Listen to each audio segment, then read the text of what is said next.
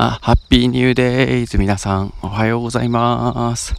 どうせ幸せなんだからアンドゥです。はい、えー、今日はですね、うんと、何話そうかな。えー、なんかほっとくと、学校のこと、まあ、今週忙しかったこととか、オンライン授業のことばっかり話しちゃいそうだから、ちょっと意識して別の話を探したいと思います。そうですね。えーまあ、環境とか、えー、そうだな。社会活動的な話をしていきたいなとじゃあ思います。よろしくお願いします。うんちょっと始まりの締まりが悪かったんですけど。あそうですね。じゃあ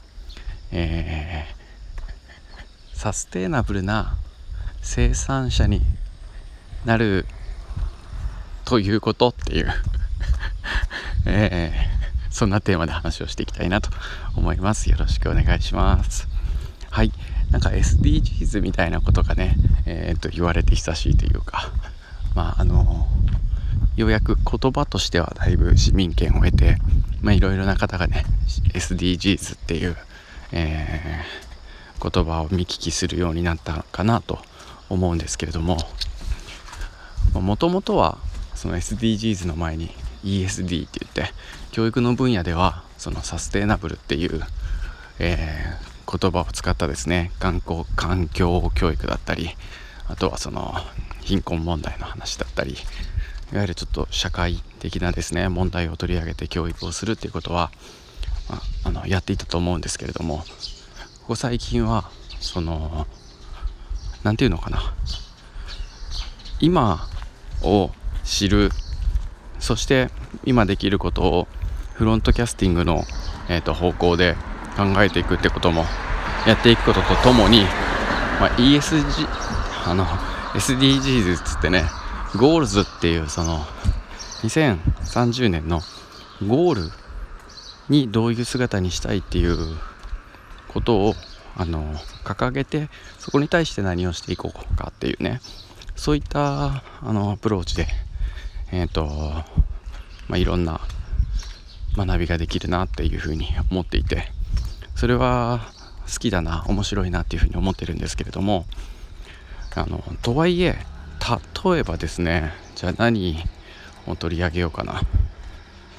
そのじゃあ例えばえー、そうだな。まあ温暖化の問題に取り上げるとしてあの排出ガスをね、えー、二酸化炭素とかね、まあ、そういったのの排出を、えー、半分にしようとかねそんなものを取り上げるとしてですね例えば自動車を生産する、えー、会社の人たちがその会社がやれることっていうと、まあ、例えば、えーと排気ガスの少ない車を開発するとかあとは、ま電気自動車を開発するとか、まあ、そういった感じで、えー、環境にいいものをあの開発するとか、えっと、研究するとかそういったことはできると思うんですよね。でだけれども普通の、まあ、一般人っていうのはそういった、えー、自動車会社に勤めてない限りえー、っとなんだろう簡単にはできないじゃないですか。電気自動車を開発することができないしねあのー、まあできないですよね だけどもあのー、そういった生産者には開発者にはなることはできないんだけれどもそういったあの製品やサービスや、えー、なんだろうなものや考え方を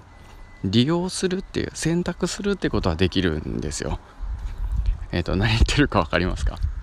要は、えー、もちろん車に、まあ、乗る機会を減らして自転車に乗ってみるとかってそういうことはできたりはするんですけれども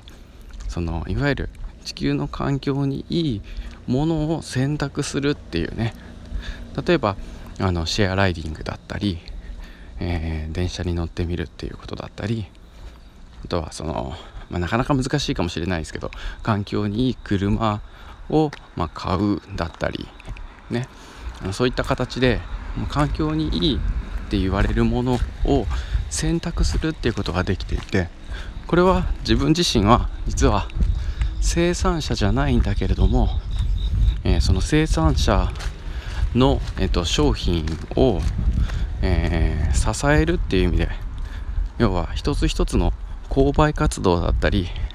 えー、まあ、サービスを利用したりするいわゆる買うっていう行為だとか使うっていう行為で生産者を応援するっていうことで貢献することができるってことですよね。はい、でそういうのを共生産者って共に生産するものって書いて共生産者っていう言葉があるんですけどで僕たちっていうのはそのみんながみんな、えー、例えば無農薬の野菜を作る農家にはなることはできないけれども、えー、無農薬で作られた野菜を選んで買うことはできるとかもうそういってえー、一つ一つの、えー、何を買うかっていう何を使うかっていう、えー、レベルで、え生産者を支えるってことができる。そういったね共生産者を、えーと、増やしていくっていうことが大切なんじゃないかなって、え自分は、え、考えています。ね。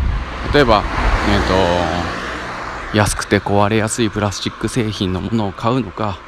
それともあの伝統工芸品でねすごく、えっと、思いや、えっと、なんだろう、時間をかけて作られた長持ちするものを作るのかって、まそういった、あの、選ぶっていう行為一つで、なんだろうな、みんながみんな貢献することができるんじゃないかなっていうふうに、えー、思っているというか、まあ、そういう考え方が、まあ、大好きでそれを広めたいなというふうに思っております。まあ、最近ですね、あの Facebook とかで、えー、例えばプラスチック製のストローや、えー、コーヒーの蓋とかね、そういったトレーとかを、まあ、もらわないとこう、え、っていうようなことを意識してやってますっていう投稿を見かけてすごい素敵だなっていうふうに思うんですけれども本当にね例えばプラスチック製のストローで100本入りで100円でこういった製品を選ぶのかとももう思いを持って作られたバンブー竹ですね。製の、1本、えー、例えば3000円ぐらいするストローを、えー、買ってですねそれをまあ何百回分も、えー、と大事に使い続けるのかっていうそれはどちらも同じ何千円だとしても、まあ、それをね、えー、まあ、どちらを選ぶかっていうことを一つ一つその買い物に思いを込めてとかその買うまでにあたるその売りに出るまでにあたる思いを、まあ、想像してみるというか買った後使う時の自分のその気持ちいいだとか心地よさにあのそういった思いを馳せてあの買ってみるとかっていうそういう一つ一つの買い物をもっとなんかじっくりえっ、ー、と味わうことができながらね、あの購買活動っていうのができていくと共生者共生産者になっていくとねすごくいいんじゃないかなというふうに 思いました。はい多分文章で書くと2行ぐらいで書けることを、えー、長々と今日も話をしましたねえー、最後まで聞いてくださってありがとうございました。それでは、えー、日曜日、良い週末をお過ごしください。ハッピーさよなら。